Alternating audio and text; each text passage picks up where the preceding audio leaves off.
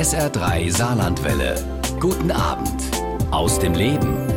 Mit seinem Ernährungskompass eroberte Baskast die Bestsellerlisten, aber danach sah es anfangs gar nicht aus. Mehrere Verlage haben das Buch zunächst abgelehnt. Der Wissenschaftsjournalist und Autor hat sich aber nicht entmutigen lassen und hat seinen Traum weiter verfolgt. Das Buch und der Erfolg haben sein Leben danach verändert. In seinem neuen Buch Wenn du einen Traum hast, ermutigt er jetzt andere mit ihren eigenen Lebensträumen ebenfalls am Ball zu bleiben und nicht aufzugeben. Denn oft verlernen wir im Laufe des Lebens die Fähigkeit zu träumen, sagt er und was möglich ist, wenn wir uns auch als Erwachsene noch trauen zu träumen. Darüber wollen wir uns heute mit ihm bei SA3 aus dem Leben unterhalten. Und klar, wenn er schon mal da ist, wollen wir auch mit ihm ein bisschen über Ernährung reden. Und ja, wir haben unser Gespräch per Webschalte aufgezeichnet. Hallo, Herr Kast. Ja, schön, dass Sie mein Gast sind. Ja, hallo, Herr Jäger. Ja, freut mich. Was haben Sie als Kind ja immer auf die Frage geantwortet, was willst du mal werden, wenn du groß bist? Ja, das war ganz unterschiedlich, je nachdem, je nach Alter. Ich denke, als ich ganz klein war, war es so das übliche Pilot, mhm. Koch, weil ich natürlich gerne Gebäck gegessen habe, so wie jetzt meine kleinen Söhne. Und dann wollte ich sehr lange später in einem Flugzeugtower wow. arbeiten. Ja, weil ich, ich fand es immer, die mussten sich äh, hochgradig konzentrieren. Ich glaube, die werden nach vier Stunden oder so ausgetauscht. Mhm. Und das fand ich irgendwie faszinierend. Das war auch ein bisschen dann so wahrscheinlich wie so ein Computerspiel. Und äh, ja, und dann erst so dieses mit dem Schreiben, das kam erst so mit 15, 16. Aber auch schon. Waren Sie ein verträumtes Kind? Konnten Sie als ja, Kind gut in Traumwelten eintauchen? Ja, ich denke schon. Also ich habe äh, ich hab schon als Kind, habe ich natürlich recht viel schon gelesen, damals aber so Donald Duck und ja, ich denke, aber nicht übermäßig. Also es gibt ja auch Kinder, die äh, so ganze, die ganze Fantasiewelten erschaffen und darin dann leben. Also ich merke das äh, bei meinen Nichten zum Beispiel, die imaginäre Freunde hatten, als sie klein waren. Ich sehe das bei meinen Söhnen im Moment auch nicht so. Also so verträumt war ich dann auch wieder nicht. Mhm. Aber von was haben Sie dann geträumt, wenn Sie ja mal abgetaucht sind in Traumwelten? Ach, das waren, äh, das waren dann so die Donald Duck-Welten, die, die ich gelesen habe, wo es so Villen gab und wo es äh, unterschiedliche äh, Entenhausen-Sachen gab. Solche Sachen, die im Grunde in, der Re in, in meiner Realität, in der Bücherrealität verankert waren, die ich dann weiter geträumt habe. Aber mhm. also ich bin sozusagen mit, habe mit den Büchern weiter geträumt. Mhm. Haben Sie dann später auch als Erwachsener ja, das Träumen ein Stück weit verlernt oder ist es bei Ihnen ein Stück weit auch auf der Strecke geblieben? Ähm, ja, also ich denke, ich bin sehr gut darin, noch äh, weiter zu träumen. Also ich würde, würde mal sagen, dass ich schon zu den größeren Träumern so im Schnitt ein bisschen mehr träume als der Durchschnitt, denke ich, bis heute. In Ihrem neuen Buch, ja, wenn du einen Traum hast, was im Übrigen wunderschön illustriert ist, geht ein Mädchen quasi auch ja ihren ganz eigenen Träumen nach. Wie entstand die Idee ja jetzt zu diesem Buch, einem Buch über Träume? Ja, das hatte schon, hat schon sehr viel mit meinem eigenen Leben zu tun, mit der Erfahrung, die ich gemacht habe, zu tun. Und äh, Sie haben ja den Ernährungskompass erwähnt. Also das war ist ein Beispiel von Ihnen wo ich angefangen habe zu, zu recherchieren. Also ich hatte vier, fünf Monate habe ich recherchiert und dann äh, schreibt man erstmal so ein Konzept für den Verlag. Mhm. Also damals ähm, hatte ich drei, vier Bücher beim S. Fischer Verlag gemacht. Sehr angesehener, sehr guter Verlag. Und äh, ich zeigte das Konzept meiner Lektorin. Und die Reaktion war so ein bisschen, um es auf den Punkt zu bringen, meine Lektorin sagte, ähm, ja, lieber Kast, Sie können äh, so ein Buch vielleicht schreiben aber wir können das nicht verkaufen. Oh Weil es einfach auch viele Bücher über Ernährung gibt schon, ne? wahrscheinlich, oder? Ja, das war ein Grund. Es gibt natürlich schon tausende Bücher. Der andere Grund war, dass ich eher vom Hintergrund psychologisch mhm. geschult war. Ich hatte Bücher geschrieben über Liebe, Intuition, Kreativität. Und äh, die hatten schlechte Erfahrungen gemacht mit Autoren, die so die Themen wechseln.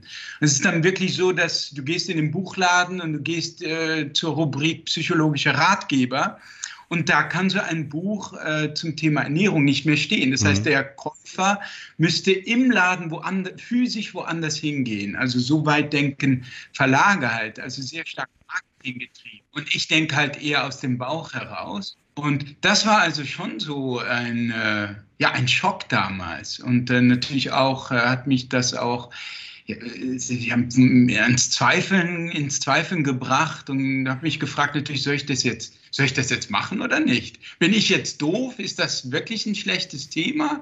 Ist das doof, wenn du das machst oder ist das soll ich daran festhalten. Mhm. Und Sie haben festgehalten und es ist ein großer Erfolg geworden. Ihr Buch, der Ernährungskompass, allein in Deutschland über eine Million Mal verkauft, in 20 Sprachen übersetzt. Da haben Sie sich nochmal gemeldet und haben gesagt, Mensch, da haben wir einen falschen Riecher gehabt? äh, nein, die haben sich, äh, die haben sich nicht mehr gemeldet, was, was natürlich schade ist. Aber äh, ich hatte dann, ich musste ja dann zu einem Agenten gehen, mhm. um einen neuen Verlag zu suchen. Und ich war unter anderem, also bei mehreren Agenten habe ich mich gemeldet und einer meinte dann auch, nee, das Konzept, das sollte man ganz anders tun. So wie Sie das äh, schreiben wollen, da exponieren Sie sich ja und äh, da machen Sie sich unheimlich angreifbar, sagte er. Und der hat sich dann später öffentlich in einem Interview, als man ihn gefragt hat, haben Sie schon mal irgendein Buch nicht genommen, das dann ein Erfolg wurde? Der hat das dann öffentlich zugegeben mhm. und gesagt, ja, das habe ich damals dem Baskast gesagt und habe ich das mehr oder weniger abgelehnt und das, äh, das wurde dann ein Riesenerfolg. Und äh, also der hatte die Souveränität, das dann zu sagen ja in ihrem neuen Buch, wenn du einen Traum hast, wie die Geschichte erzählt von einem kleinen Mädchen, ja, die ihren ganz eigenen Träumen ein Stück weit nachhängt. Für wen ist das Buch? Für Kinder oder für Erwachsene ist ja ein Stück weit auch ein Bilderbuch. Ja, es ist ein, ein Bilderbuch, es ist wenig Text drin. Die Illustrationen do dominieren ganz klar. Und äh, trotzdem, auch wenn das so ein bisschen den Anschein hat, dass das für Kinder ist, es kommt so ein bisschen als Kinderbuch daher, ist es, würde ich sagen, ein verkapptes Erwachsenenbuch mhm. oder ein, ja, man sagt ja All-Age-Buch, ein All-Age-Geschenkbuch. Es ist wirklich für alle Altersgruppen.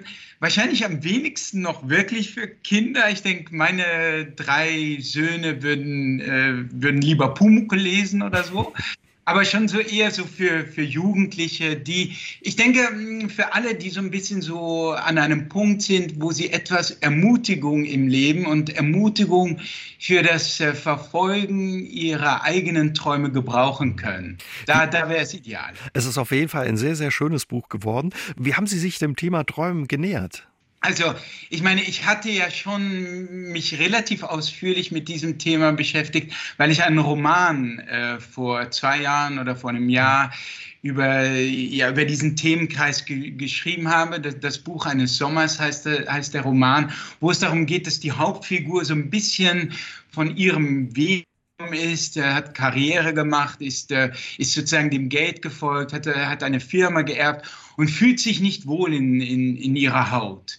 Und dann kommt so eine Art von Lockdown. Äh, und er wird, äh, dieser Mann wird konfrontiert mit, mit sozusagen mit, mit einem, mit dem Urtraum, den er mal hatte und fängt an, diesen mehr und mehr zu verfolgen und zu realisieren. Und, und deshalb, und ich weiß nicht, das war schon so ein bisschen in mir drin, äh, dass das etwas ist, das für das Leben wichtig ist und das ich irgendwie aufschreiben wollte. Mhm. Und, und, der, und dieses Kinderbuch oder dieses Bilderbuch jetzt ist so die Fortsetzung äh, dieses Themas, aber halt irgendwie noch ästhetischer oder mehr so als ja, illustrativ äh, umgesetzt. Mhm. Was denken Sie, woran liegt es, dass wir ja im Laufe unseres Lebens ja es verlernen, ein Stück weit uns die Träume zu bewahren, unsere Träume zu bewahren?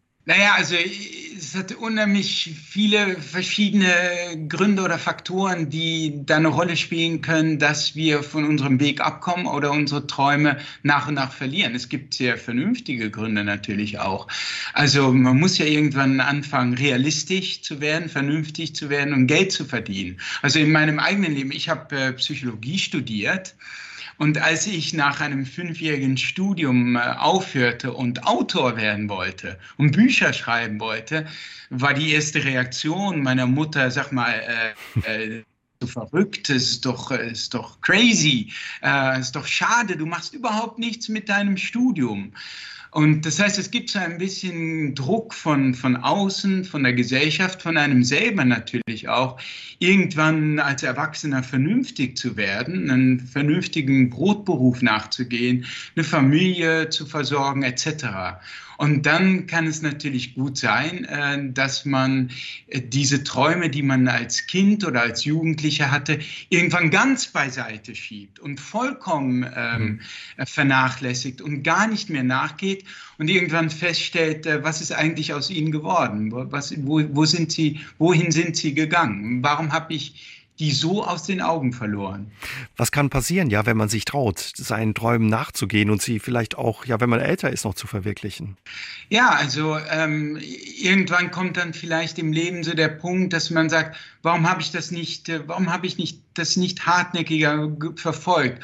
Und dann, da sieht man dann auch ein, ein weiterer Punkt. Also jenseits der Vernunft ist es ja auch oft so, dass wenn man äh, große Träume hat oder auch, auch nicht so Riesenträume, dass die oft nicht so irre leicht zu verwirklichen sind. Also erstens einmal gibt es Widerstand aus der Außenwelt, vielleicht von der Mutter oder von, von der Gesellschaft oder vom Partner, vom Ehepartner, der einem sagt, mach doch bitte was Vernünftiges.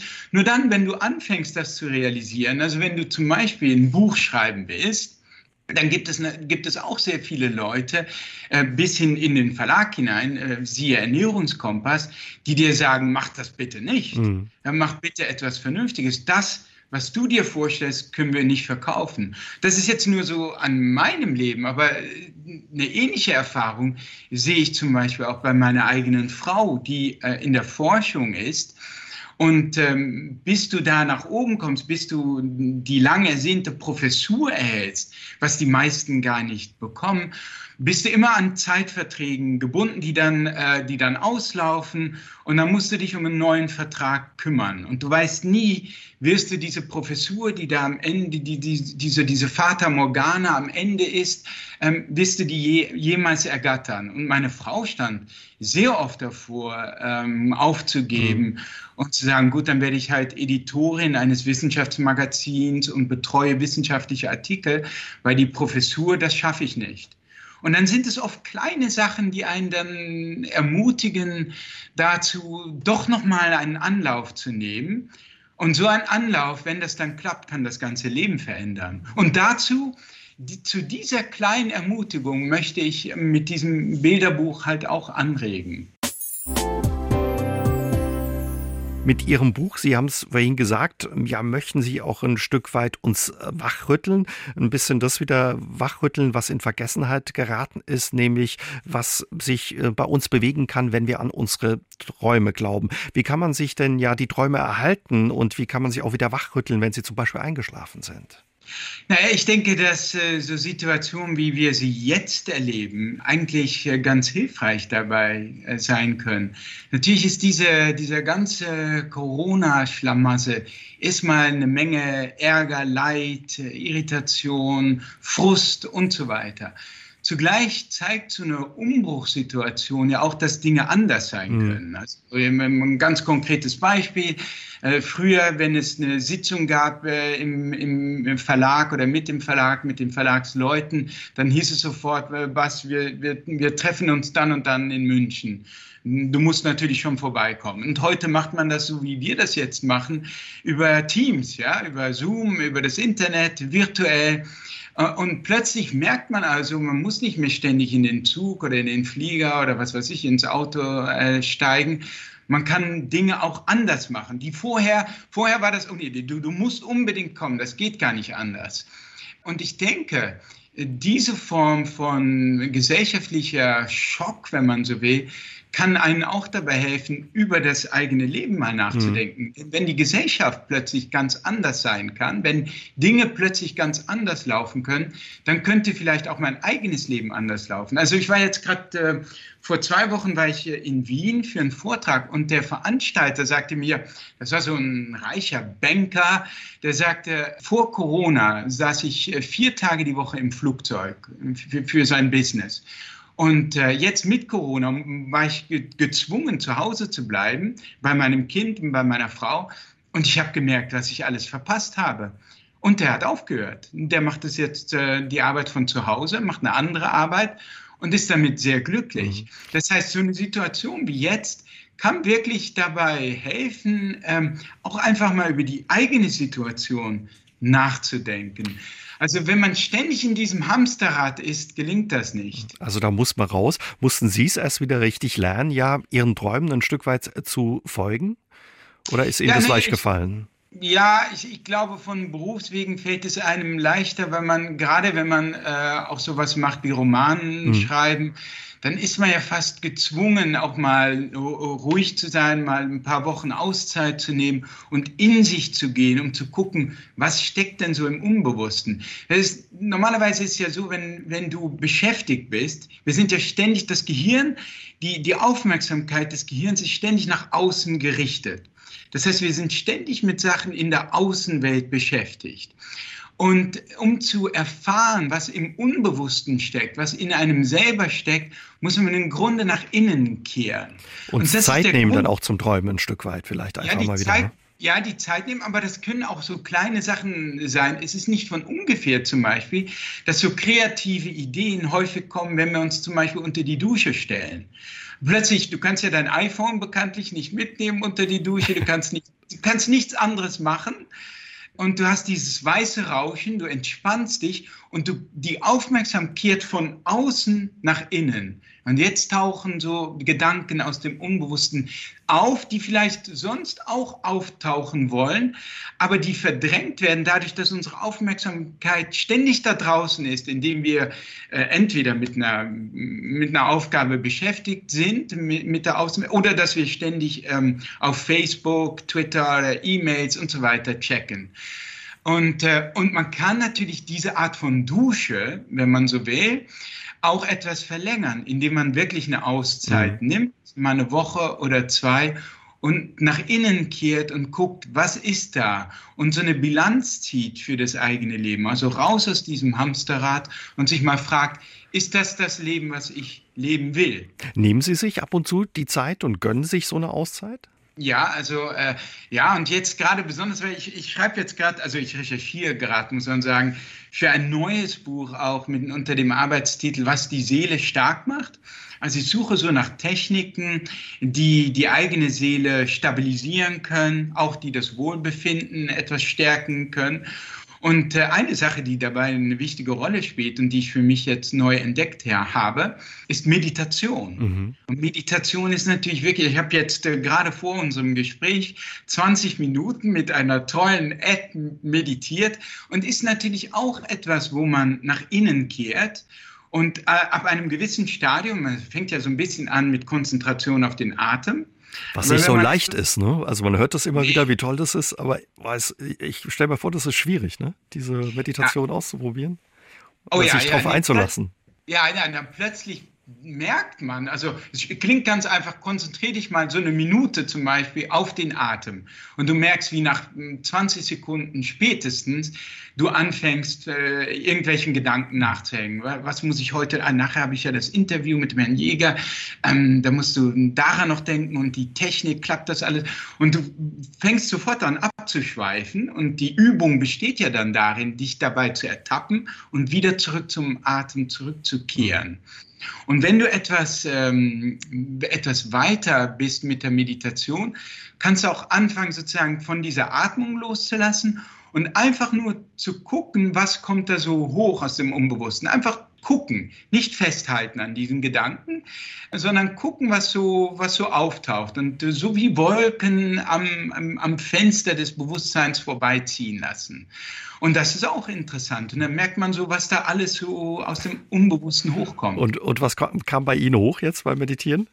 Na, jetzt eben akut die Situation, die mir bevorsteht, also das Gespräch jetzt. Also das ist ja oft so, dass man sozusagen entweder das, was man, worüber man sich, was nicht so gut gelaufen ist am Morgen, ja, wenn man irgendwelchen Ärger mit den Kindern hatte oder wenn man irgendwie da sein Temperament äh, mit einem durchgegangen ist, dass, dass es einem leid tut, sowas kommt dann, kommt dann hoch, obwohl das ja mit Meditation besser ist. Also man fängt an, man driftet ab in die Vergangenheit, das, was schiefgelaufen ist, oder so ein bisschen in die Zukunft, das, worauf, sich, worauf man sich vorbereiten muss. Also unser Gespräch, nachher kommt meine Verlegerin vorbei und dann denke ich daran, was ich da alles vorbereiten sollte. Und, und das sind so, also kleine Sachen, kleine Sorgen des Alltags. Und haben Sie schon ja einen Effekt gemerkt durch das Meditieren bei Ihnen? Hat sich schon was verändert, positiv? Oh ja, Oh ja, ganz, ganz, ganz stark. Also ich würde sagen, die Meditation hat echt mein, mein Leben verändert. Also was insbesondere damit, äh, denke ich, zu tun hatte, dass man gerade so bei drei Kindern, äh, man schon schnell so dann auch die Geduld verliert und genervt ist. Das war auch eine große Motivation, weil ich das nicht wollte. Ich habe mich dann über mich selbst geärgert. Äh, mich gefragt, warum bist du nicht souveräner? Es sind nur Kinder. Wie kann es sein, dass du aus der Haut fährst, dass du wütend wirst und so? Ich fand das äh, total uncool von mir selber.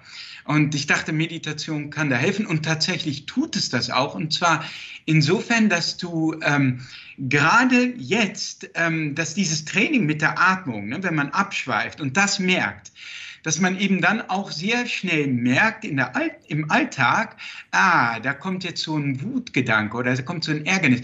Und du kannst im Grunde so einen Schritt zurück machen und nicht mehr diese Wut sein, nicht, nicht, nicht mehr direkt mit dieser Wut identifizieren und darin voll aufgehen.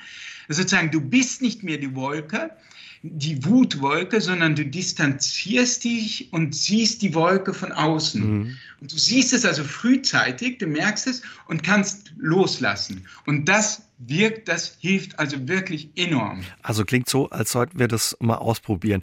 Wenn wir zu Ihrem neuen Buch zurückkommen, ja, über das Träumen, wie, ja. wie hat sich Ihr Leben verändert? Sie haben vorhin auch Ihre Frau angesprochen und das Leben Ihrer Frau dadurch, dass sich Ihre Träume ja verwirklicht haben.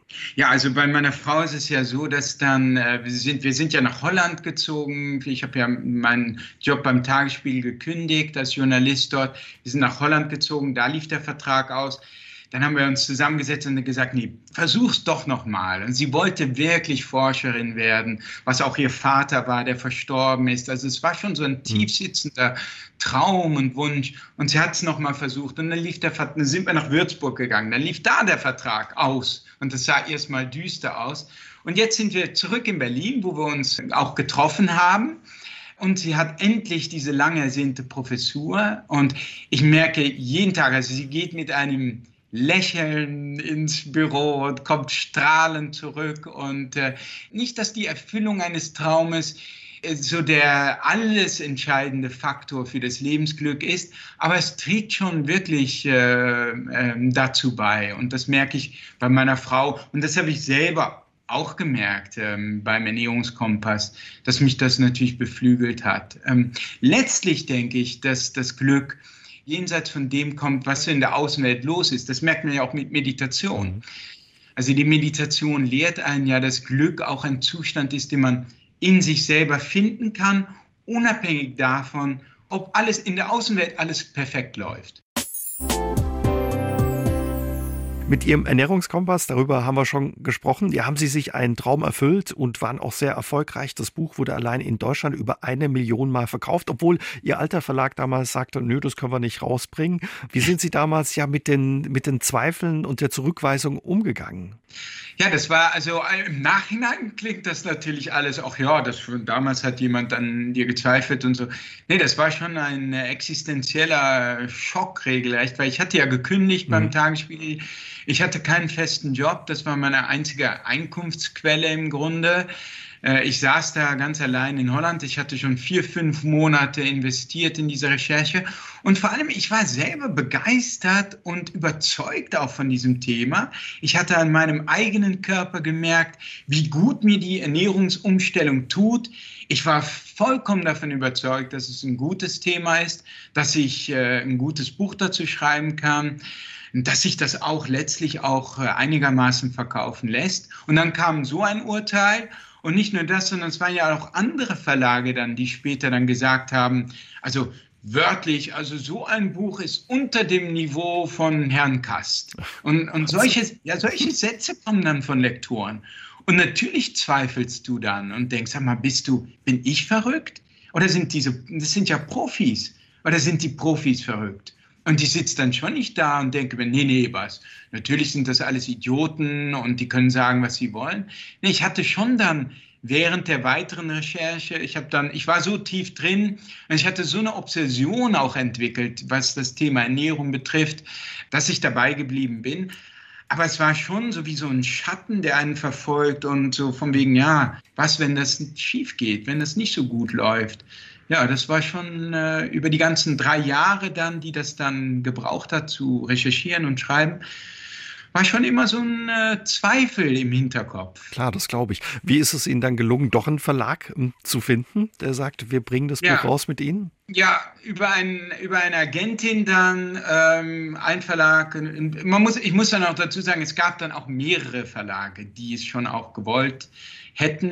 Äh, und ich habe mich dann für den C. Bertelsmann Verlag entschieden. Das war auch, eine, war auch toll, das war eine echt super Zusammenarbeit. Ja, und da gewinnt man natürlich auch wieder etwas Glauben, aber so eine Restskepsis blieb schon bei mir. Und auch beim, nebenbei gesagt, auch bei diesem Verlag. Wir sind damals mit einer Startauflage an den Markt gegangen. Ähm, ich glaube, das waren 7000 Exemplare oder so. Und dann war das Ironische, dass die ja, die waren ja nach einer Woche oder anderthalb oder zwei Wochen waren die weg. Und das Buch war erstmal äh, nicht da. Weil die konnten gar nicht so schnell so nachdrucken. Schnell nachdrucken. Ja, Wahnsinn. Ja, ähm, für alle, die das Buch nicht kennen sollten, also gehört haben sicherlich äh, viele schon davon oder alle davon, sie haben sich damals auf eine Entdeckungsreise gemacht, haben unzählige Studien, über tausend Studien oder ein paar tausend Studien durchforstet, wo es um Ernährung geht. Also um Fragen, die sich teilweise auch widersprochen haben, was gesunde Ernährung betrifft und wie man gesund alt werden kann, auch eben durch Ernährung. Kann man es auf den Punkt bringen, was so die wichtigste Erkenntnis war bei all dem, was Sie da durchforstet haben in den drei Jahren? Ja, also ich gebe mal ein paar Sachen. Ich denke, eine ganz einfache Erkenntnis ist ähm, das, was ein amerikanischer Journalist mal auf den Punkt gebracht hat mit dem Satz, essen Sie nichts, das äh, nicht auch Ihre Großmutter oder Ihre Urgroßmutter als Nahrung erkannt hätte. Mhm. Das heißt, alles, was, so, was man traditionell gegessen hat, alles, was so direkt aus der Natur kommt, Gemüse, Hülsenfrüchte wie Kichererbsen, Bohnen etc., Obst, Nüsse, Samen wie Chiasamen, Leinsamen, all diese Sachen, die minimal oder nicht verarbeitet äh, sind, sind äh, in der Regel sehr gesund. Also Und dann gibt es keine Geschmacksverstärker, keinen zusätzlichen Zucker oder was auch immer, was man da teilweise dann eben auch findet in Produkten, die eingedost oder Fertigprodukte sind. Also. Genau, sobald also die Industrie Hand anlegt, kann es sein, dass die, oder es gibt eine große Wahrscheinlichkeit im Grunde, dass die Sache irgendwie schief geht. Ne? Dass sie Zucker reintun, zu viel Zucker, zu viel Salz reintun dass sie also auf der einen Seite äh, Stoffe reintun, die, die dann viel zu viel und in, in, in diesem Übermaß schädlich werden.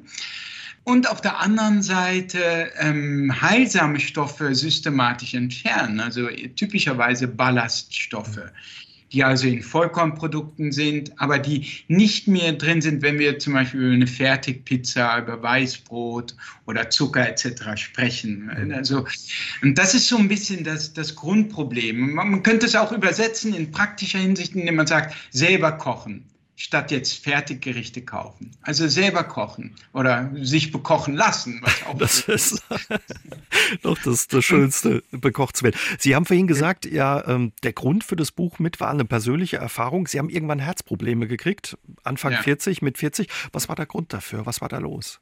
Ja gut, das ist natürlich eine gute Frage, was äh, wirklich los war. Man kennt diese Fälle auch äh, aus der wissenschaftlichen Literatur.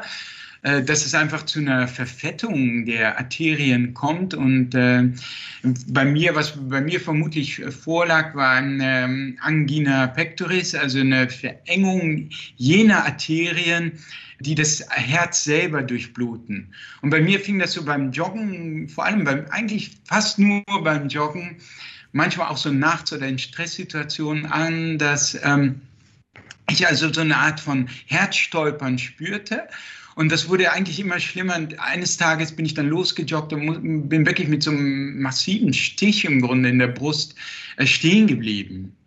Und, äh, und das war schon sehr beängstigend. Ich wusste damals überhaupt nicht oder hatte überhaupt keine Ahnung, dass das mit meiner Ernährung mhm. zusammenhängen könnte. Weil ich dachte, das ist doch ein Altersphänomen oder was auch immer. Wie sah Ihre Ernährung damals aus?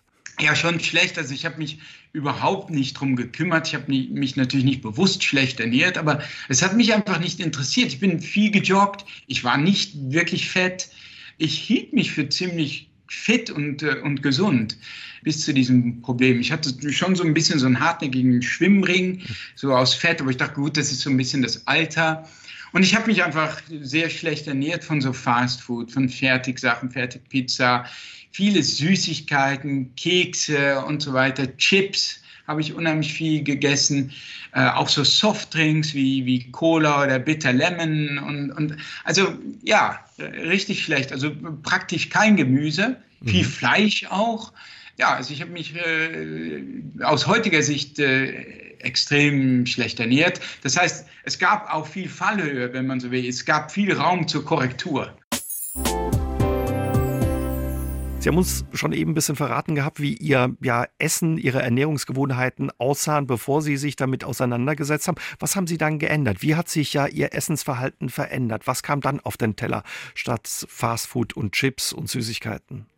Ja, also das hat sich äh, ganz drastisch verändert. Insofern, ich habe angefangen, selber zu kochen. Ich habe angefangen, Salate zu kaufen und die zu machen. Ich habe angefangen, Nüsse zu essen. Ich habe viel Olivenöl gegessen. Dann irgendwann im Laufe der Recherche mehr Joghurt, weniger Milch. Aber die größte Veränderung war, dass ich mehr so Gemüse und Obst und mhm. weniger Fleisch gegessen habe. Das war so, das war so im Großen und Ganzen die Veränderung. Was hat die Veränderung mit Ihnen gemacht? Ja, wie haben Sie sich verändert oder anders gefühlt? Ja, das fing eigentlich damit an, gar nicht mal so sehr mit dem Herzen. Also ich habe natürlich gemerkt, dass ich schlanker werde. Ich habe wirklich zehn Kilo oder so, mindestens zehn Kilo verloren, obwohl ich, wie gesagt, ja, obwohl ich, wie gesagt, nicht fett war. Das heißt, ich habe es gemerkt, dass ich neue Klamotten gebraucht habe, neue Hosen etc. Aber was wichtiger war für mich, ich hatte ähm, vor dieser Veränderung eigentlich jede Woche oder so Kopfschmerzen. Das war also sehr typisch für mich. Ich dachte, das ist erblich bedingt. Meine Mutter, meine Schwester mhm. haben das auch, Migräne auch und so. Ich hatte immer Aspirin dabei, wenn ich verreist bin. Ähm, das musste ich haben. Und das war das Erste, was sich positiv verändert hat. Die waren verschwunden. Und das ist bis heute so. Mhm. Ich brauche kein Aspirin mehr. Es sei denn, ich habe irgendwie einen Schnupfen oder so, einem Ausnahmefall mal. Aber das war, das war verschwunden. Und dann so nach und nach so nach, nach mehreren Monaten eigentlich merkte ich, dass auch dieses Herzstolpern und diese Herzattacken verschwunden waren. Und die sind bis heute auch verschwunden. Also sieht man, was ja mit einer gesunden Ernährung alles möglich ist, eben auch für ja. den Körper. Sie gehen in Ihrem Buch unter anderem auch der Frage nach, wie nimmt man ja effizient ab? Viele treibt es ja gerade jetzt auch in den kommenden Wochen rum. Die Adventszeit beginnt, wir steuern auf Weihnachten zu, da wird viel geschlemmt, ja. auch viel gegessen. Wie nimmt man jetzt trotz all dieser Verlockungen bis Weihnachten nicht zu? Geht es nur mit Verzicht oder was würden Sie sagen? Ja, also ich bin ja kein Fan von Kalorienzählen zum Beispiel, denn äh, ich denke, wenn man das tut, das, ist, das nimmt den Spaß an der Ernährung.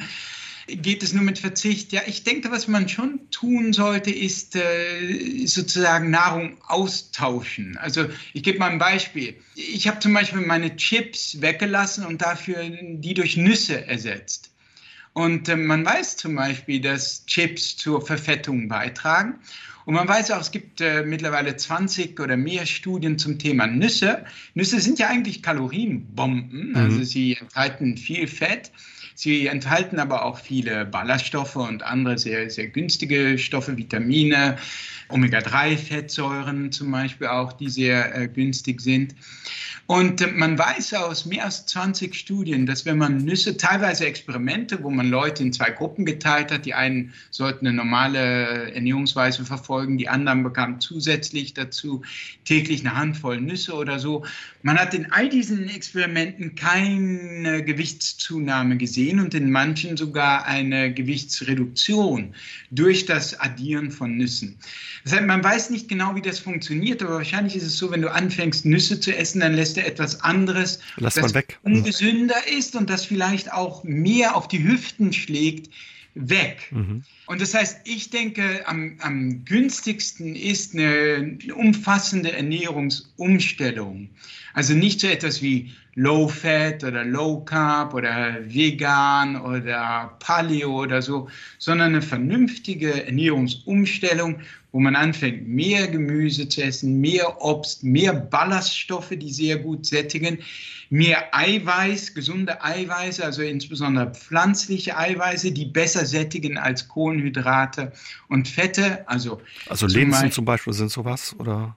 Ja, genau. Also Linsen sind äh, sehr gut, äh, Bohnen, Kichererbsen, mhm. aber auch zum Beispiel äh, Brokkoli oder Spargel enthalten viel Eiweiß, Nüsse zum Beispiel auch oder Weizenkeime oder Bulgur oder auch ein bisschen Joghurt zum Beispiel. Und von Joghurt weiß man auch, dass er so eine Art Schlankmacher ist. Okay. es gibt ja so eine Art, es gibt ja so eine große Harvard-Studie, wo man Leute verfolgt hat und dann geguckt hat, welche Ernährungsmittel gehen, Nährstoffe gehen mit mehr Gewicht einher und welche mit weniger.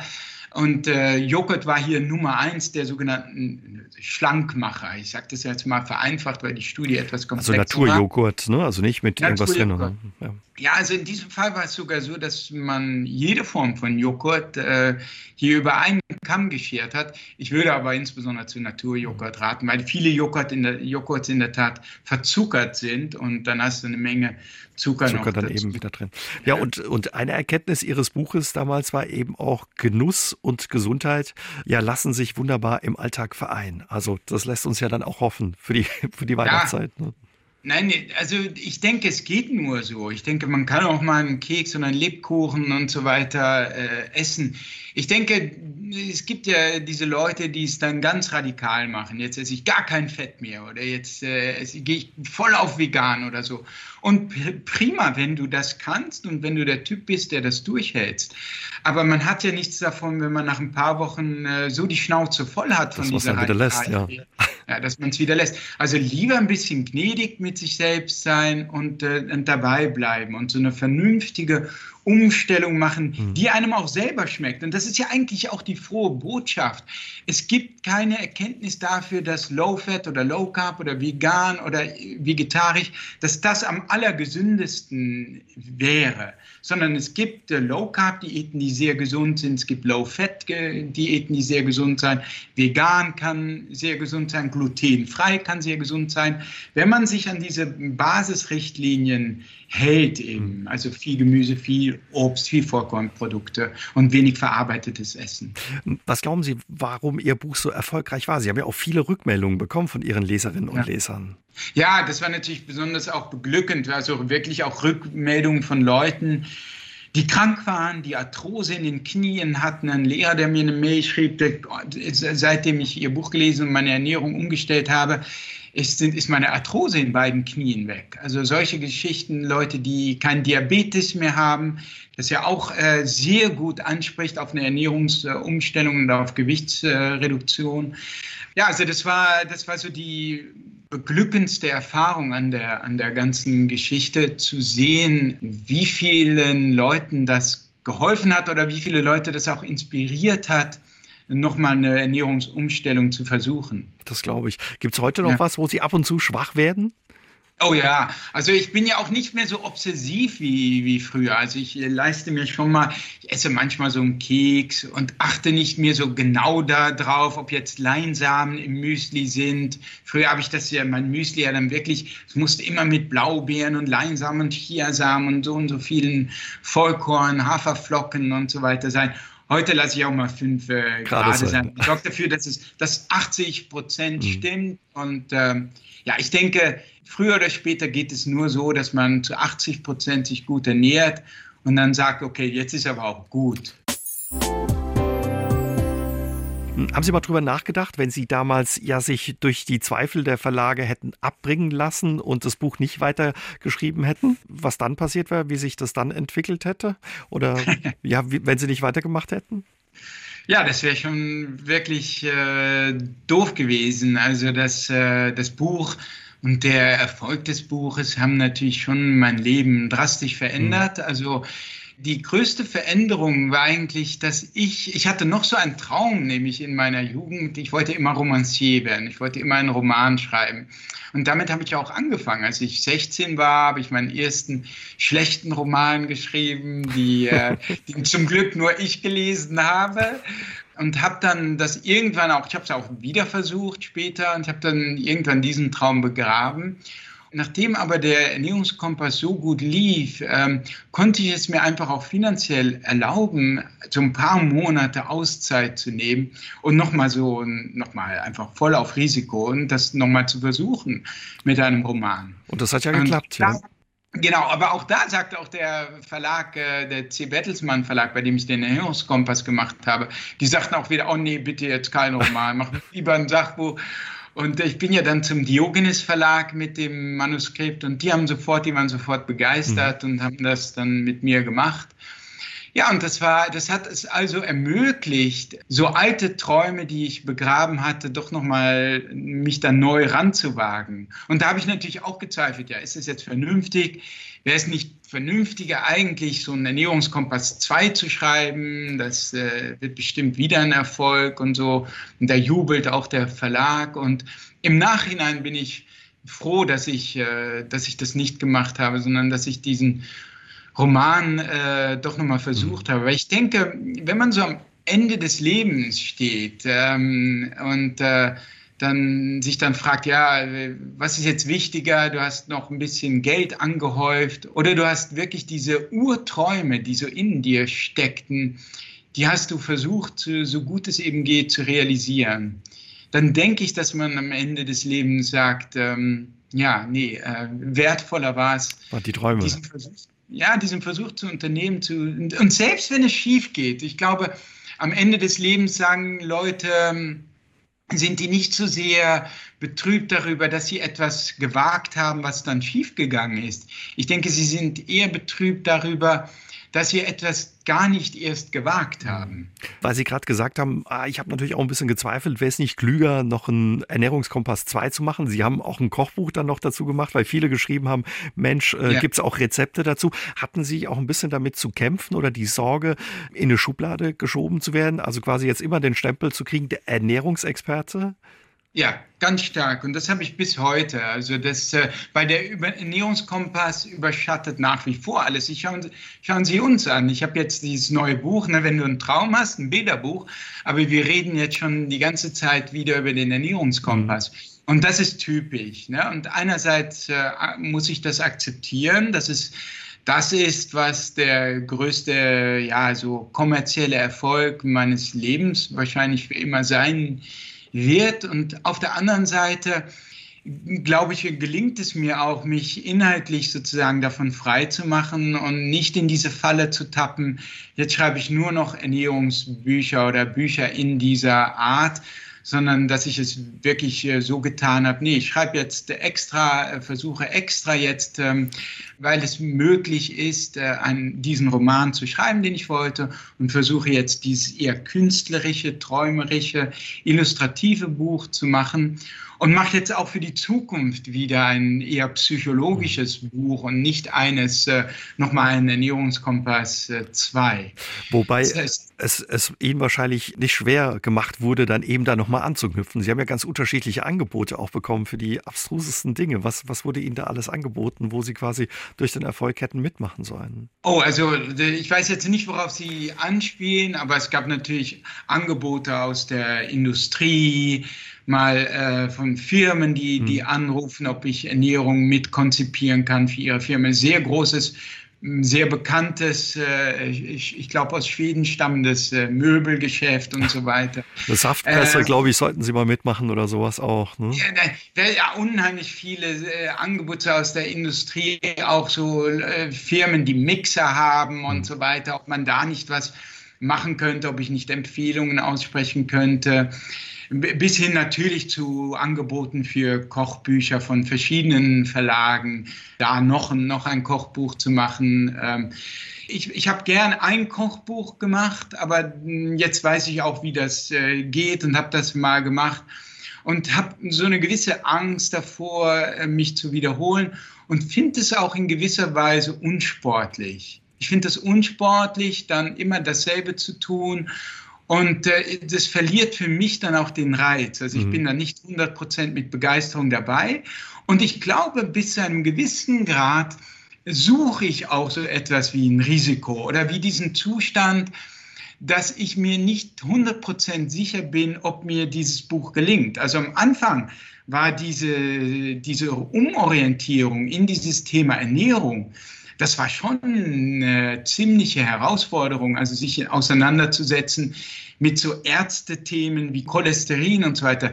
Das war schon schwierig zu verstehen. Also ich habe da schon Wochen recherchiert, allein um Cholesterin und HDL und LDL zu, zu verstehen. Zu verstehen. Es gibt, ja, also das war, und das war schon einschüchternd. Und aber diese Erfahrung zu machen, dieser Zustand, du bist Laie, du verstehst nichts, du fühlst dich erstmal dümmer, wenn du anfängst zu recherchieren.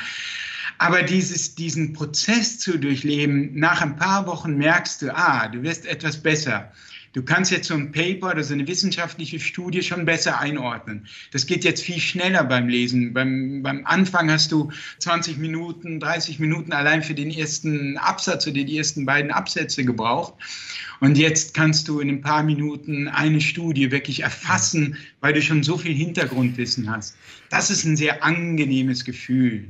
Sie recherchieren unheimlich viel für Ihre Bücher. Sie haben es vorhin auch gesagt, ja. Sie haben Bücher über unser Hirn geschrieben, die Liebe, das Glück, unser Bauchgefühl. Ja, wie finden Sie Ihre Themen und wie gehen Sie da vor bei dem Recherchieren? Das ist ja auch unheimlich viel Zeit, die Sie da investieren. Ja, ganz viel Zeit. Also ich recherchiere sehr gern. Ich recherchiere eigentlich länger, wenn man es will, als nötig ist für so ein Buch. Ich würde mal sagen, so zehn Studien, die ich lese, eine Studie vielleicht landet am Ende ins Buch. Ja, höchstens, höchstens. Also ich recherchiere ja jetzt auch wieder sehr viel. Also es ist äh, oft äh, oder eigentlich im Grunde, weil mich das im Kern in meinem Leben äh, so viel angeht mhm. und ich mir so viel davon erhoffe. Also jetzt, äh, ich recherchiere ja nicht von ungefähr jetzt zu dem Thema, was die Seele stark macht, weil ich in mir selber auch so eine Art von Melancholie beobachte. Eigentlich zeitlebens, wo ich so mit Melancholie kämpfe, mit Stimmungsschwankungen, die ich unangenehm finde, wo ich gerne hätte, dass ich meine Seele, meine eigene Psyche besser im Griff hätte. Ich finde es auch interessant, die eigene Seele, die Schwächen und die Stärken kennenzulernen. Und deshalb äh, recherchiere ich so viel. Ich möchte zum Beispiel, also nehmen wir mal das Thema, ich habe das ja eben angesprochen, Meditation. Das kannst du nicht in drei, vier Wochen recherchieren. Das musst du monatelang machen, bevor du merkst, ah, jetzt verändert sich was, jetzt komme ich ein Stück weiter, jetzt entdecke ich in meinem Bewusstsein eine neue Welt. Und die eröffnet sich oft erst nach Monaten bei manchen erst nach Jahren, indem sie in der, in, sich in der Höhle verstecken, ein paar Jahre und dann aus der Höhle rauskommen, geläutert. Also sie tauchen richtig ein. Ja. Ja, ja, tauchen richtig ein und profitieren dann auch ein Stück weit. diese mhm. persönliche Veränderungen, wenn ich diese Veränderung an meinem Körper oder in meiner Psyche spüre oder bis in meine Seele hinein spüre, dann habe ich eine gewisse Hoffnung, dass ich damit auch äh, so den ein oder anderen Leser erreiche. Was mögen Sie so sehr am Bücherschreiben, Herr Kast? Das ist eine gute Frage. Ich denke, es fing damit an, dass ich als Jugendlicher schon meinen Vater immer, mein Vater war beim Goethe-Institut der hatte so einen philosophischen Hintergrund, hat bei einem Philosophen promoviert und der hat im Grunde den ganzen mhm. Tag gelesen. Also es gibt die Geschichte meiner Mutter, die haben sich am Gardasee, als die jung waren, kennengelernt und der erste Anblick meiner Mutter, äh, äh als sie meinen Vater sah, der saß auf einer Mauer am Gardasee und hatte ein ganz, ganz dickes Buch. Das hat er gelesen. Das fand sie, dieses Bild fand sie schon sehr beeindruckend. Äh, weiß der Geier warum. Und, und so kenne ich meinen Vater, lesend. Und äh, es war, das geht so weit, dass man, dass ich, dass ich sozusagen wahrscheinlich unbewusst auch so ein bisschen sich bei mir eingeprägt hat, wenn du die Aufmerksamkeit oder vielleicht sogar die Liebe deines Vaters willst, dann geht das über Bücher. Okay, da hatten Sie eine Gemeinsamkeit dann. Ja, eine gemeinsame Liebe, aber gemeinsame mehr Liebe, noch das, eine gemeinsame Liebe sicherlich und das Vorbild, aber mehr noch, denke ich, tiefer gehend noch, dass ich unbewusst, äh, denke ich, dachte, du kriegst die Anerkennung deines mhm. Vaters, indem du das machst, was er so äh, sehr liebt, indem du selber auch ein Buch machst. Und irgendwann wird er dann dieses Buch lesen und dich so lieben und schätzen, weil, weil das das ist, was ihn am meisten fasziniert auf dieser Welt. Also das, so erkläre ich mir das. Ne? Das ist, also meine Schwester hat natürlich denselben Vater erlebt und hat überhaupt nicht diesen Schreibdrang. Also vielleicht hat es schon auch eine genetische Komponente mhm. und ist das teilweise einfach angeboren. Und ähm, hat Ihr Vater Ihren Erfolg noch mitbekommen? Ja, na klar, also der ist dem, mittlerweile ist er leider an Parkinson erkrankt und äh, das geht auch mit einer gewissen Demenz einher. Also ist jetzt äh, leider sehr krank und liest auch nicht mehr, kann kaum noch, kann kaum noch lesen. Nee, aber das mit dem Ernährungskompass hat er noch, noch, noch voll mitbekommen. Ja, ich glaube, das hat ihm schon auch Freude bereitet, aber das war nicht mehr so und auch für mich nicht mehr so. Es hatte nicht mehr diese Bedeutung, die ich mir vielleicht als Kind mhm. erhofft hatte. Das war dann, das war schon eine gewisse Ernüchterung, wenn man, wenn man so will. Und das hat sich so, diese Liebe zum Bücherschreiben hat sich auch verselbstständigt. Also die ist nicht, nicht mehr abhängig von meinem Vater oder von, von so einer direkten Anerkennung oder so. Schreiben Sie jeden Tag? Und wie müssen wir uns den Ort äh, vorstellen, wo Sie schreiben, Ihren Schreibtisch? Nehmen Sie uns mal mit. Das, das ist diese Orte, ich weiß nicht, das sieht jetzt nicht jeder. Wir haben ja auch eine Webcam hier. Ich schreibe hier einfach zu Hause, bin also ständig im Homeoffice. Insofern hat Corona für mich nicht so irre viel verändert, was die Arbeit betrifft. Und ähm, naja, die meiste Zeit schreibe ich nicht, weil ich die meiste Zeit recherchiere. Mhm. Ja, also ich, äh, in diesem Fall ist es entweder meditiere ich oder ich mache irgendeinen psychedelischen Ausflug, der gehört auch dazu. Oder ich jogge, Joggen ist ja auch, oder Bewegung ist ja auch eine, psychostabilisierende Kraft. Oder ich gehe raus in die Natur, da gibt es auch Erkenntnisse, äh, dass, sie die, dass sie der Seele gut tut. Oder ich lese halt. Ich lese Bücher, ich lese Studien, manchmal unterhalte ich mich auch mit Experten oder gehe irgendwo hin. Jetzt mit Corona ist das ein bisschen weniger geworden, dass ich so äh, als Reporter durch die Welt reise. Auch mit meinen drei Kindern ist das nicht mehr so einfach. Also das ist so die meiste mhm. Zeit. Wenn dann mittags die Kinder kommen, ist der Tag auch schon fast wieder vorbei. Also Sie äh, schreiben dann vormittags oder recherchieren vormittags. Hm, mhm. Was brauchen Sie, damit Sie ja gut recherchieren und schreiben können? Ist Ruhe sowas, was Ihnen wichtig ist? Ja, also absolute Ruhe ist beim Schreiben wichtig. Beim Schreiben geht es so weit, dass ich einen Kopfhörer aufsetze und irgendwelche Instrumentalmusik, also Musik ohne Sprache, ähm, meist eine ruhige Musik, äh, Aufsätze und dann tauche ich da, da wirklich ein für ein paar Stunden. Das ist eine hochkonzentrierte Arbeit, bei der ich mich selbst vollkommen vergesse auch. Das ist schon so wirklich so wie so ein Flow, also ich vergesse vollkommen mich selbst und gehe vollkommen auf in diesen Schreibprozess. Es ist fast so wie ein Aufwachen nach ein paar Stunden und dass ich verblüfft auf die Uhr gucke und sage, was, jetzt sind äh, drei, vier Stunden vergangen, fühlt sich an wie, wie, wie so ein paar Minuten. Und ich fühle dann auch merkwürdigerweise, wie erschöpft ich bin, auch wenn es sich beim Prozess, da man sich selbst vollkommen verliert, nicht so anfühlt wie eine erschöpfende Arbeit. Im Nachhinein merke ich dann, wow, ich bin jetzt wirklich erschöpft. Sie sind ganz bei uns in der Nähe geboren. In Landau sind Sie geboren worden. Kommen Sie ab und zu noch ähm, ja, in die Pfalz zu uns in die ja. Nähe? Ja, also ab und zu treffen wir uns äh, mit der Familie. Also meine Schwester wohnt ja in Holland, äh, mit der Familie, mit dem Vater, der aus der Pfalz kommt dort, also äh, in der Weinstraße ähm, und in der Nähe von Landau, in einem Weindorf, quartieren wir uns ein und kaufen dann zum Beispiel äh, dort Wein ein okay. und äh, zelebrieren so ein bisschen die alte Heimat. Äh, ja, schon. Kennen Sie auch das Saarland? Gibt es ab und zu auch mal ja, Abstecher? Also ich, naja, ich war äh, einige Male da, ähm, hauptsächlich für euch, ja, fürs Radio. und, äh, und eigentlich nie so äh, für einen Urlaub oder um auszuspannen. Also wenn ihr mir sagt, da, dafür da lohnt es sich aber auch mal Absolut. dann tue ich das. Absolut, für einen Ur Urlaub äh, lohnt sich in das Saarland zu kommen. Und ähm, ja. ja. ich weiß, Sie sind, äh, Sie mögen Wein, deswegen ja auch immer ja. der Ausflug in die alte Heimat, in die Pfalz, auch im Saarland gibt es guten Wein. Also viele Gründe, im Saarland mal vorbeizukommen. Hm, Ihre Mutter ist Holländerin, Sie haben es gesagt, Ihr Vater ja. äh, kommt aus der Pfalz, aus Landau. Die ersten 14 Jahre Ihres Lebens haben Sie dann in Holland verbracht. Hm, ja. Holland ist ja auch ein sehr offenes, ein sehr liberales Land. Wie hat Sie das geprägt, ja, Ihre Kindheit in Holland? Ja, schon äh, sehr natürlich. Und vor allem damals, als ich in Holland groß geworden bin, das war so 70er, 80er Jahre, war Holland schon noch sehr deutschfeindlich. Das heißt, wir sind da mit einem, äh, mit einem alten äh, deutschen Wagen über die Grenze gefahren, hatte noch deutsche Nummernschildern und geparkt dort in Holland, wo wir wohnten. Und im Nu waren die Reifen zerstochen, Hakenkreuz drauf. Und, oder in der Schule hatte ich das Erlebnis, dass ähm, Kinder einen Hitlergruß äh, vor mir machten.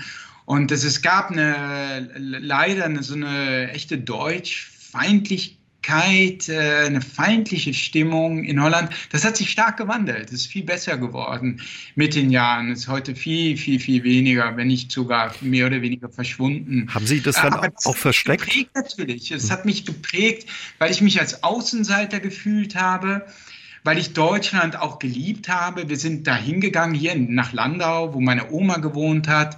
Da war es wärmer. Mein Vater hat immer diesen Witz gemacht, wenn wir über die Grenze gefahren sind von Holland nach Deutschland, hat er das Fenster äh, runtergekurbelt und gesagt so, ah, frische Luft. Ah. Und da hat immer da diesen Witz gemacht. Äh, äh, und, und, und so war Deutschland war das größere Land, Land der Verheißung, mhm. ja, Land natürlich auch des Urlaubs dann, Sommerurlaub Urlaub, das war schön bei der Oma. Klar, das, war, das, das war toll für mich. Und insofern war das immer so, ja, so ein bisschen ähm, sich ausgegrenzt fühlen in Holland und zugleich sich identifizieren mit diesem größeren Land, in dem man nicht ist und dessen Sprache ich auch geliebt habe, die ich viel mehr geliebt habe als Holländisch. Ich habe immer Deutsch geschrieben, obwohl Deutsch meine erste Fremdsprache ist. Holländisch meine Muttersprache. Also da haben Sie ja Ihre deutschen Wurzeln dann auch nicht versteckt in Holland, obwohl es auch diese Anfeindung gab. Ja, ja. Nein, es war eine ident starke Identifikation mit Deutschland, eine Sehnsucht danach und so ein Gefühl irgendwie, ich bin irgendwie auch eigentlich Deutscher und auch eine, eine Liebe wirklich zu, zu der Sprache, die vor allem später dann kam. Mhm. Eine, eine Liebe zu der Sprache und eben nie der Versuch, irgendwie auf Holländisch zu schreiben, obwohl Deutsch für mich schwieriger war und ich mehr Fehler gemacht habe und bis heute eigentlich noch mehr grammatikalische Fehler insbesondere mache, insbesondere zwischen Adjektiv und Dativ. Diesen Unterschied macht man im Holländischen, hört man diesen Unterschied, sieht man nicht, zwischen dem und den oder mich und mir. Das gibt es. Es mhm. gibt Dativ und Akkusativ, aber das, das, ähm, das, man hört den Unterschied nicht. Ja? Und äh, diesen Fehler mache ich bis heute. Und, und trotzdem, äh, ja, Deutsch als, als ja, die künstlerischere Sprache, die schönere Sprache. Trotz alledem gibt es auch manchmal, Sie leben jetzt seit vielen Jahren in Deutschland, haben später dann auch in Deutschland äh, studiert und haben ja schon gesagt, heute mhm. leben Sie in Berlin, haben in Würzburg gelebt. Gibt es manchmal auch so eine Sehnsucht dann eben zu den anderen Wurzeln, zu den Wurzeln Ihrer Mutter nach Holland oder den Niederlanden? Nee, also wir waren ja mit meiner Frau, ähm, die ist ja, als Forscherin mussten wir ja ein bisschen rumreisen und ich habe ja dann beim Tagesspiegel deswegen gekündigt. Da sind wir in ein Labor nach Holland gegangen. Also wir waren ein paar Jahre dort und das hat äh, nach so anfänglichen Schwierigkeiten und so um, umgewöhnen hat das dann auch wirklich Spaß gemacht. Meine Schwester wohnt auch dort, das war auch schön mit den Nichten dort. Sie hat mich dann letztlich auch zum, meine Schwester zum Ernährungskompass inspiriert, weil sie hat angefangen mit diesem, mit diesem Diätenquatsch, wenn man so will. und ich habe dir das ja das von ihr abgeguckt. Sie war dann plötzlich voll, unheimlich fit und wir sind zusammen joggen gegangen und sie ist mir regelrecht davon gejoggt und ich dachte, wow, das will ich auch. Und so kam das überhaupt erst mit dem Ernährungskompass. Und wir haben uns sehr wohl gefühlt. Und nein, ich bin jetzt eigentlich froh, ähm, wieder auch in Deutschland zu sein, auch in dem Land zu sein, wo meine Bücher erscheinen. Und ähm, ja, ich fühle mich auch sehr zu Hause, auch, in, auch und gerade in Berlin. Wenn wir nochmal zurückkommen zu dem Thema Träume, wie erhält man sich ja, wenn man so einen Erfolg hatte wie mit dem Ernährungskompass, ja die eigenen Träume? War das ein Stück weit eine Herausforderung oder ist es gar nicht schwer gefallen?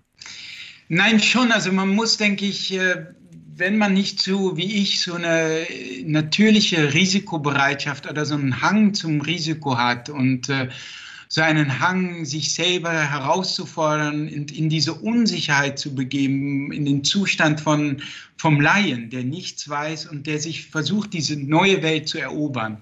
Wenn man das nicht hat, denke ich, lohnt es sich, so eine gewisse Bereitschaft zu diesem Risiko zu entwickeln. Und äh, wenn dann so ein Hindernis auftaucht, und das ist ja ein wörtlicher Satz auch in diesem, in diesem neuen Bilderbuch jetzt, wenn du einen Traum hast, äh, wenn ein Hindernis auftaucht, das nicht zu sehen als ein Signal, oh, ich sollte aufhören, ich sollte aufgeben. Wenn man dann aufgibt, dann ist sowieso klar, dass es äh, nicht für einen das Richtige war, sondern es als Signal zu sehen, als Test zu sehen, das Hindernis als Test, als Frage, wie sehr willst du diesen Traum wirklich? Und wenn du weitermachst, wenn, es ein, wenn ein Hindernis auftaucht, wenn eine Hürde auftaucht und du merkst, das mobilisiert nur noch mehr Kräfte und du machst weiter, dann weißt du auch, ich habe das Richtige für mich gefunden. Und ich denke, an dem Punkt sollte man dann auch weitermachen. Und gerade wenn man etwas jünger ist, was kann schon groß passieren? Ja, das ist, wenn man nicht das Leben riskiert oder wenn man nicht gerade sein gesamtes Geld investiert, ja, was, ich, was, was alles unvernünftig wäre. Aber wenn man was Neues ausprobiert und man scheitert und man hat ein paar Monate in den Sand gesetzt, ja, mein Gott, ist das so schlimm? Also ich würde einen, ja, ich würde einen ja. dazu ermutigen, dieses Risiko auch mal einzugehen. Und ähm, das, das Schlimmste, was passieren kann, ist, dass man dabei was lernt. Was lernt oder eben ja dann vielleicht auch mit so einem großen Erfolg belohnt wird, wie Sie belohnt wurden mit dem Ernährungskompass. Trotz allem gibt es noch Träume, die Sie sich gerne erfüllen würden? Nein, die sind eher so, mehr so jetzt so privater Natur. Also die, die, gehen, die sind eher auf meine Kinder gerichtet oder so dass ich äh, sozusagen hoffe, dass sie sich äh, gut entwickeln, dass sie ja, möge, dass sie, mögen sie glücklich sein, mögen sie, also möge, möge das Leben ihnen das geben, was sie sich vom Leben erhoffen.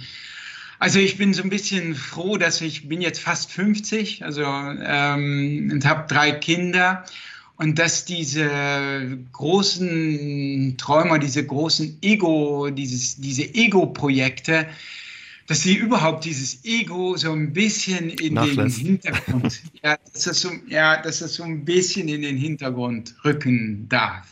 Und da gibt es ja dann auch vielleicht wieder Zeit für kleinere oder andere Träume, die sich dann ergeben, wenn das in den Hintergrund Ja, rückt, klar. Ne? Nee, klar. Kleine Träume habe ich immer. Also ich bin jetzt auch mit Begeisterung bei dem neuen Buch. Ich finde diese Reise, auch die ich jetzt, diese Recherchereise, die ich mache, wieder unheimlich spannend. Also ich mache ja nicht nur Meditation am eigenen Leib, ich ähm, tauche ja auch ein in die Welt der Psychedelika. Es gibt ja jetzt eine regelrechte Renaissance in der Psychologie, dass man merkt, so Psychedelika wie MDMA, so Ecstasy, bis hin zu Psilocybin, also die aktive Substanz in Magic Mushrooms, also mhm. in, in, in Pilzen, bewusstseinsverändernden Pilzen, die unheimlich wirksam sein können bei der Behandlung zum Beispiel von posttraumatischer Stressbelastung, von Traumata von Ängsten und handfesten Depressionen. Und ich, äh, wie es meine Art ist, ähm, äh, schreibe ich nicht nur darüber, sondern mache diese Experimente auch selber. Und schon ausprobiert das, auch? Ja, ja, schon ausprobiert und das ist echt lebens, es ist wirklich lebensverändert, dass ich bis zum, bis zu einem Punkt, wo ich sage, wow, wie ist das? Ich bin, wie gesagt, 50 jetzt. Wie hast du das so lange ignorieren können? Hier tut sich wirklich eine neue Welt für mich auf und da bin ich besonders dankbar für, für diese Schreibprojekte, für diese Sachbücher auch, die so interessante Welten immer wieder für mich selbst eröffnen, die mein eigenes Leben bereichern. Da freuen wir uns auf Ihr neues Buch, ja, wo es darum geht, was die Seele stark macht. Und ähm, mhm. danke, dass Sie uns heute mitgenommen haben, ja, in die Welt Ihres aktuellen Buches, in die Welt der Träume. Wenn du einen Traum hast, heißt das Buch von Bas Gast, was wirklich sehr schön ist. Danke für Ihre Zeit und für das Gespräch heute. Ja, vielen Dank, Herr Jäger, für das schöne Gespräch. Aus dem Leben. Der SR3 Talk am Dienstagabend ab 20.04 Uhr gibt's auch zum Nachhören auf sr3.de, auf YouTube und in der ARD Audiothek.